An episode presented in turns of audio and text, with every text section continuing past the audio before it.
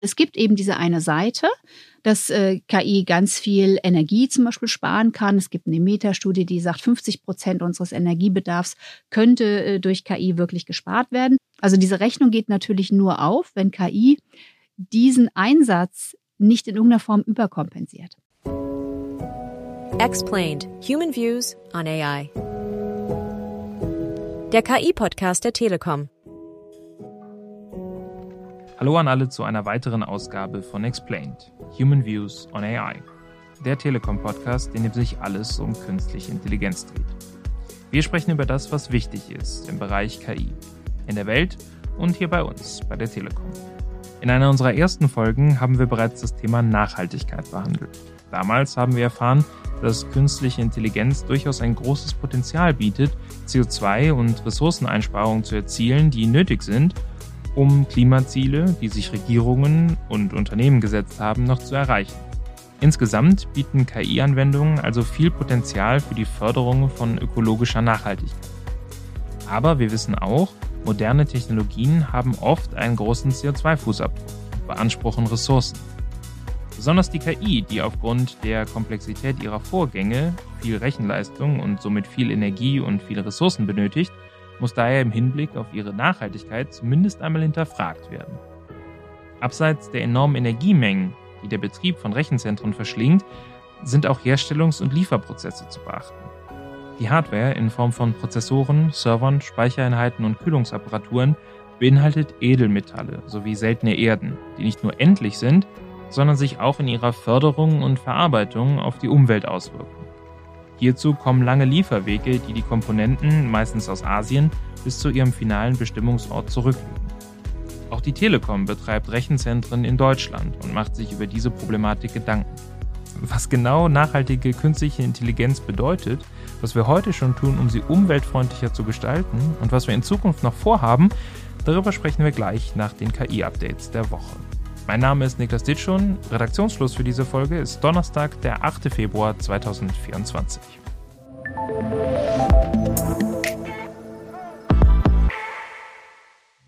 Ein Finanzangestellter in der Hongkonger Niederlassung eines multinationalen britischen Unternehmens wurde durch einen KI-Deepfake-Betrug dazu gebracht, 25 Millionen US-Dollar an Betrüger zu überweisen. Sein anfängliches Misstrauen während der Anbahnung durch eine E-Mail-Nachricht, die angeblich vom Finanzvorstand des Unternehmens stammte, wurde durch eine Videokonferenz entkräftet.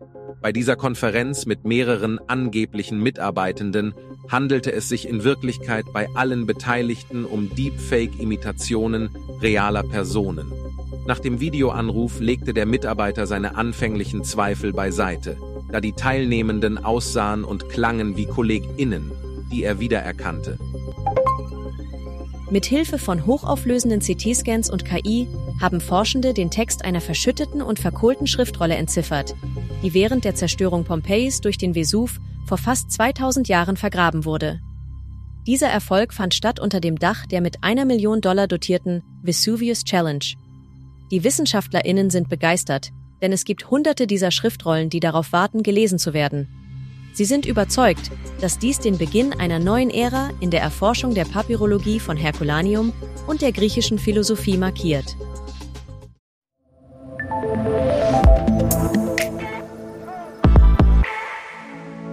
Wie viele Unternehmen in Europa hat sich auch die Telekom ambitionierten Nachhaltigkeitszielen verschrieben. Um diese zu erreichen, sind radikale Veränderungen nötig.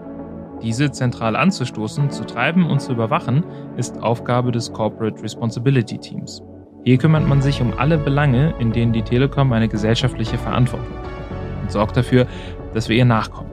So eben auch in Sachen Umwelt- und Klimaschutz. Bei mir zu Gast ist heute Melanie Kubin-Hardeweg, Leiterin des Corporate Responsibility Teams. Sie leitet den Bereich unternehmerische Verantwortung bei der Telekom.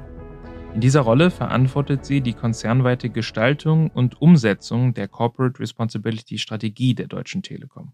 Diese umfasst ein breites Spektrum von ökologischen bis hin zu sozialen Aspekten, einschließlich nachhaltiger Lieferketten und Finanzen, sowie die Entwicklung von Zielen und Kennzahlen für die gesamte Nachhaltigkeitsberichterstattung. Außerdem koordiniert und leitet sie die wichtigsten Initiativen in Sachen ökologischer und sozialer Nachhaltigkeit der Deutschen Telekom. Hallo Melanie. Schön, dass du da bist. Danke für die Einladung, Niklas. Melanie, wir haben ja schon mal über nachhaltige KI beziehungsweise den Einsatz von KI für Nachhaltigkeit gesprochen. Kannst du ein bisschen einen Einblick darüber geben, was nachhaltige KI für dich bedeutet und warum sie in der heutigen Welt so wichtig ist? Ja, das kann ich gerne machen. Ich glaube, um den Megatrend KI kommt ja nun tatsächlich überhaupt keiner herum. Das brauchen wir, glaube ich, auch gar nicht mehr groß diskutieren. Aber die Frage ist natürlich, inwieweit eine solche moderne Technologie uns helfen kann, in der Welt einfach Themen sehr viel effizienter zu gestalten, sehr viel sozialverträglicher zu gestalten. Also wo kann uns eben KI ganz, ganz schnell helfen, die klassischen Nachhaltigkeitsziele zu erreichen. Und das sind natürlich soziale Themen wie, ich habe eine viel höhere Kundenfreundlichkeit, ich kann Themen besser erreichen, aber es sind gerade auch die ökologischen Fragen. Wie kann ich eigentlich Rohstoffe besser planen? Wie kann ich Produktionsprozesse wirklich optimieren und kann damit natürlich auch Ressourcen sparen, Energie sparen, Zeit sparen, was natürlich ein Stück weit auch ein Kostenelement ist, was vorteilhaft sein kann für die Wirtschaft und letztlich auch für uns als Gesellschaft. Also da gibt es ganz viele Möglichkeiten, was äh, diesen Aspekt betrifft, wie KI selbst der grünen und sozialen Nachhaltigkeit wirklich zugutekommen kann. Äh, jetzt gibt es ja viele kritische Stimmen, wenn es um KI geht, insbesondere mit dem Hinblick auf Nachhaltigkeit, weil einfach KI-Systeme extrem viele Ressourcen, extrem viel Energie brauchen. Ähm, wie können wir denn oder können wir überhaupt KI guten Gewissens nutzen in Zukunft? Absolut. Also wir müssen, glaube ich, auf das Thema wirklich ganz genau schauen, weil es gibt eben diese eine Seite, dass äh, KI ganz viel Energie zum Beispiel sparen kann. Es gibt eine Metastudie, die sagt, 50 Prozent unseres Energiebedarfs könnte äh, durch KI wirklich gespart werden. Also diese Rechnung geht natürlich nur auf, wenn KI diesen Einsatz nicht in irgendeiner Form überkompensiert. Und das, worauf man eben schauen muss, ist, wie entsteht eigentlich KI? Und dazu gibt es mittlerweile die ein oder andere Untersuchung, unter anderem äh, von der Universität Berkeley, von Google, auch das MIT hat dazu in Amerika viel gemacht. Und die haben sich angeschaut, die KI-Modelle, über die wir ja heute sprechen, diese sogenannten LLM-Modelle, Large Language Modelle, was brauchen die eigentlich an Energie, bis die trainiert sind, bis die also überhaupt einsatzfähig sind? Und da gibt's schon ganz ähm, gravierende Zahlen, die sagen, allein das Training von einem einzigen Modell wie JetGPT, was glaube ich die meisten mittlerweile kennen, ähm, hat um die 500 Tonnen CO2 verbraucht, weil einfach der Energieeinsatz im Rechenzentrum auf Servern, vor allem auf den Prozessoren, so hoch ist. So, und damit ist es aber leider nicht getan. Auf der zweiten Seite muss man sich dann natürlich anschauen nach dem Training, was passiert jetzt eigentlich in der Nutzungsphase. Und da kommt natürlich raus, dass die Nutzung sogar noch den viel, viel größeren Anteil ausmacht. Wir haben heute wahrscheinlich mehr als 100 Millionen äh, Nutzer regelmäßig alleine auf ChatGPT in der aktuellen Version. Und die stellen natürlich mehrere Anfragen, unter Umständen auch pro Tag. Und es gibt natürlich Experten, die dann hochrechnen, anfangen zu schätzen mit statistischen Werten. Und die kommen heute schon auf etwas über 70.000 Tonnen CO2.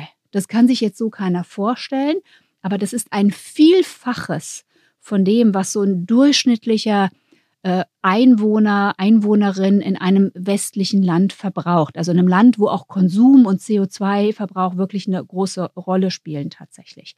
Und das mit einer einzigen Applikation, nämlich mit ChatGPT 3 und der Frage, formuliere mir doch mal bitte einen guten Einladungstext zum Beispiel. Und das zeigt schon, dass so eine Technologie möglicherweise ein Problem macht.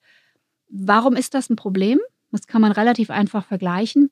Wir haben die Situation, dass unsere gesamte Branche, die Digitalisierungsbranche, viel tun kann, aber selber heute so, ich würde mal sagen, zwei bis vier Prozent, sagt man, vielleicht auch schon mehr als vier Prozent des weltweiten Energieverbrauchs verbraucht. Und da ist KI ja ein Element. Und das, was im Moment natürlich geschätzt und ein Stück weit auch befürchtet wird, ist, dass alleine durch KI das auf weit über 20 Prozent steigt. Das bedeutet, wir müssen uns natürlich damit beschäftigen, wo kommt diese Energie her und wie machen wir die total grün. Das ist ein gutes Stichwort, weil die Telekom hat ja sehr ambitionierte Nachhaltigkeitsziele für die Zukunft, hat sich aber gleichzeitig auch ähm, der KI verschrieben und gesagt, dass das die Zukunftstechnologie wird, auf die es ankommt. Was machen wir denn bei der Telekom, um KI nachhaltiger zu gestalten? Ich glaube, das erste Thema, ich habe ja eben schon gesagt, Strom. Also Strom ist eines der Hauptthemen, wobei es auch noch um andere Ressourcenthemen geht, auf die wir vielleicht später noch mal kurz kommen können. Wir ähm, beschäftigen uns mit dem Stromthema insofern, als dass wir heute ja schon 100 Prozent grünen Strom einsetzen. Das bedeutet, wenn KI in unseren Rechenzentren läuft und egal welche Form von KI, dann bedeutet es, sie kommt dort tatsächlich ohne Emissionen. Und das ist schon mal der richtige große Schritt in die richtige Richtung. Aber das ist natürlich noch nicht alles. Ähm, bei uns geht es ja darum, dass wir generell die Emissionen, die auch noch durch unsere Vorkette entstehen und durch die nachgelagerte Nutzung beim Kunden, ja auch bis 2040 Stück für Stück sehr stark reduzieren wollen, um am Ende in 2040 irgendwann auf äh, Net Zero sozusagen zu sein. Das bedeutet, wir müssen uns auch anschauen, was passiert in der Produktion und was passiert eigentlich in den Modellen, in denen KI eben nicht bei uns betrieben wird, wie das bei ChatGPT und auch bei anderen Modellen natürlich der Fall ist und auch sein wird. Und da ist das erste Thema, was wir machen müssen und was wir heute auch schon starten, ist, wir versuchen Transparenz zu bekommen. Wenn ich also nicht weiß, wie groß der Effekt ist, dann kann ich auch nicht wirklich gegensteuern und entscheiden, welche Maßnahmen ich ergreife. Das Zweite, und das ist eine, wirklich eine Hausaufgabe bei uns, was wir machen, unsere Kollegen, unsere Technikexperten, KI-Experten schauen, welche Art von KI brauche ich. Wir wissen, dass auch Machine Learning-Modelle signifikant weniger verbrauchen, zum Beispiel als so ein LLM-Modell. Und braucht es so ein LLM-Modell immer? Braucht es ein Modell, das Bilder künstlich generiert für jeden Anwendungszweck? Also die sehr bewusste Entscheidung, welchen Use Case habe ich sozusagen auf Neudeutsch und welche Art von KI reicht für diesen Use Case. Also wirklich eine Designfrage, die sich uns stellt an der Stelle. Die, ähm, da müssen unsere Techniker natürlich reingucken. Was wir natürlich auch machen, ist, wir schauen heute schon in den Anwendungsfällen, wo kann KI uns helfen, wirklich den Energieverbrauch runterzubringen. Ein schönes Beispiel, ähm, und ich weiß jetzt nicht, ob ihr über das Thema schon mal gesprochen habt, aber das, was passiert bei uns eigentlich im Netz mit dem Sleep-Modus. Dass ich eben Antennen so nutze und ausnutze, wie ich tatsächlich sie auch wirklich brauche vor Ort in einer besonderen Situation. Nachts im Wald müssen Antennen nicht voll äh, unter Last stehen. Ich kann unter, unter, unter Umständen Frequenzen abschalten. Ich kann wirklich bestimmte Verhaltensmuster ähm, äh, regulieren. Also auch hier wieder KI sehr gezielt zum Sparen eingesetzt. Auf der anderen Seite aber auch geschaut, was kostet uns diese KI, die übrigens in dem Fall bei uns läuft. Also das sind so die typischen Beispiele, was wir eigentlich machen können, um KI nachhaltiger zu gestalten. Und das wird noch ganz viel weitergehen, wenn wir uns noch mehr mit Coding beschäftigen. KI kann auch zum Coding eingesetzt werden. Auch hier wird es um die Frage gehen, wo kann ich Code, wo kann ich Artefakte wiederverwenden? Damit muss ich sie nicht neu trainieren, auch nicht in der KI. Ähm, dann aber auch zu schauen, welche Qualität hat der Code und dieses Artefakt tatsächlich. Wo ist es also so aufgesetzt, dass von vornherein die IT, letztlich ist es alles Software, möglichst wenig Ressourcen eigentlich auf dem Server beziehungsweise der Infrastruktur im Rechenzentrum verbraucht.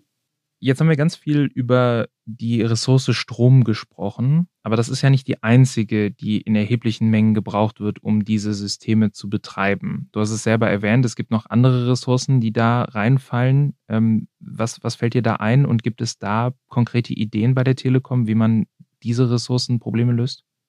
Ja, da hast du absolut recht, Niklas. Das zweite und dritte, was natürlich eine Rolle spielt äh, bei dem ganzen Thema Nachhaltigkeit von KI, auf der einen Seite der Ressourcenverbrauch und Einsatz selbst für die Produktion der ganzen Server, auf denen KI läuft. Wir wissen, dass KI extrem intensiv ähm, auf den Prozessor geht, sehr viel Rechenkapazitäten braucht, damit also große Rechenzentren gebaut werden müssen, die funktionieren. Und diese Technik kommt natürlich nicht mit einer Belastung für die Rohstoffseite und auch für Plastikgehäuse und am Ende des Tages auch wieder ähm, die Frage der Abfallverwertung eines schönen Tages. Also damit muss man sich auseinandersetzen. Und das zweite große Thema im Rechenzentrum, das auch durchaus kritisiert wird im Moment, ist das Thema Wasserverbrauch. Also die Wasser, der Wasserverbrauch alleine von, ähm, von äh, dem OpenAI-Modell, äh, da werden 700.000 Liter äh, für den Betrieb in den Raum gestellt. Das ist eine unglaublich, unvorstellbar große Menge. Und je nachdem, in welcher Region das Rechenzentrum steht, ist das unter Umständen ein Riesenproblem auch für die Bevölkerung vor Ort. Und da gibt es ganz praktisch zwei Dinge, die wir bei uns wirklich auch schon ausprobieren. Und ich fange vielleicht mal an mit dem Wasser. Das Stichwort ist natürlich alternative Kühlung. Also wie kühle ich durch Luft? Ähm, es gibt ähm, moderne Verfahren, Liquid Cooling, die ähm, deutlich kleinere Verbräuche haben, in sich geschlossene Kreisläufe. Und hier wird es auch darum gehen, gemeinsam mit den Rechenzentrumsanbietern und unseren eigenen Kollegen noch tiefer in diese Innovationen reinzuschauen und zu schauen, wie nutze ich eben vielleicht auch sogar Abwärme, um das umgekehrt wieder in Kühlung zu verwandeln an der Stelle. Also wie nutze ich Produkte, die ich habe, ohne Frischwasser einzusetzen? Das ist das eine Thema. Das zweite Thema Ressourcenverbrauch ist durchaus schwieriger. Wir produzieren ja keine Server. Wir kaufen tatsächlich vom Markt in der Regel zu. Aber das passt ganz gut zu unserem Klimaziel. Wir wollen ja unter anderem bis 2030 schon 55 Prozent der Emissionen einsparen und das ist vor allem die Lieferkette, die wir uns angucken. Das heißt, wir arbeiten derzeit mit allen großen Herstellern über, über diese Transparenz, um zu verstehen, wo genau müssen wir eigentlich ansetzen und versuchen, diese Hersteller dazu bewegen, dieses Commitment mit uns mitzugehen. Und das wird auch übrigens für die KI ähm, Hersteller und auch für die Rechenzentrumsbetreiber von KI-Lösungen gelten. Also auch mit denen müssen wir diese Diskussion führen. Und ich hoffe sehr, dass wir darüber auch die Möglichkeit haben, deren persönliche Innovationszyklen zu beeinflussen, sodass auch dort mehr Effizienz geschaffen wird, wir weniger Server brauchen für KI, wir weniger Wasser verbrauchen für den Betrieb der Rechenzentren, sodass sich dann der Kreislauf an der Stelle auch wieder schließen kann. Jetzt hast du gesagt, wir müssen gucken, wie wir KI gestalten. Aber wir sind ja nicht die Einzigen, die KI gestalten. Also ne, es gibt ganz viele andere Player am Markt, die die KI vorantreiben. Legislatur spielt wahrscheinlich auch eine große Rolle. Was muss denn zukünftig passieren, damit KI grundsätzlich nachhaltiger gestaltet werden kann? Ich glaube, das erste Thema ist wirklich die Transparenzforderung, dass sich alle Unternehmen, die KI einsetzen wollen, hier auch nochmal gemeinsam darauf verständigen, gemeinsam committen, dass wir diese Transparenzanforderung auch den großen, wenigen KI-Entwicklern dieser Welt gegenüberstellen. Wir brauchen diese Antworten, damit wir wirklich tiefer reinschauen können. Das zweite Thema, du sprachst die Regulierung an. Die heutige Regulierung, die sich mit KI ähm, beschäftigt auf der EU-Ebene, schaut sich die sozialen Fragestellungen ähm, durch den Einsatz von KI an, schaut aber übrigens überhaupt nicht auf die ökologische Seite. Hier gibt es also bislang gar keinen Regulierungsentwurf. Ich persönlich weiß auch nicht, ob eine Regulierung uns hilft. Es geht eher darum, aus der Transparenz heraus selber dann auch die Informationen offenzulegen und mit den Mitteln zu arbeiten, die wir heute schon im Bereich des ökologischen Engagements haben, nämlich den Footprint zu analysieren und zu schauen, welche technologischen oder entscheiderseitigen Schritte muss ich ergreifen, um den Einsatz von KI eben runterzudimensionieren. Und da gibt es noch ein zweites Thema. Ich habe das am Anfang erwähnt. Diese Gleichung geht am Ende ja immer dann auf, wenn KI mehr spart, als sie kostet, auch im CO2-Sinne oder im Sinne des Ressourceneinsatzes und Verbrauches. Das heißt, ich muss als Unternehmen in Zukunft ein Impact Measurement, so nennt man diese Methodik, auch machen für KI und eben nicht nur für ein physisches Produkt, das ich unter Umständen produzieren lasse. Das gibt mir die Antwort, ob der Case, den ich habe, für die Umwelt an der Stelle vorteilhaft ist. Und wo ich dann auch aufgrund der Analyse nochmal ganz genau reingucken muss ein ganz, ganz facettenreiches und umfangreiches Projekt, äh, was ihr und wir da vor uns haben. Ähm, Melanie, vielen Dank für deine Zeit und vielen Dank für die Einblicke. Danke dir, Niklas.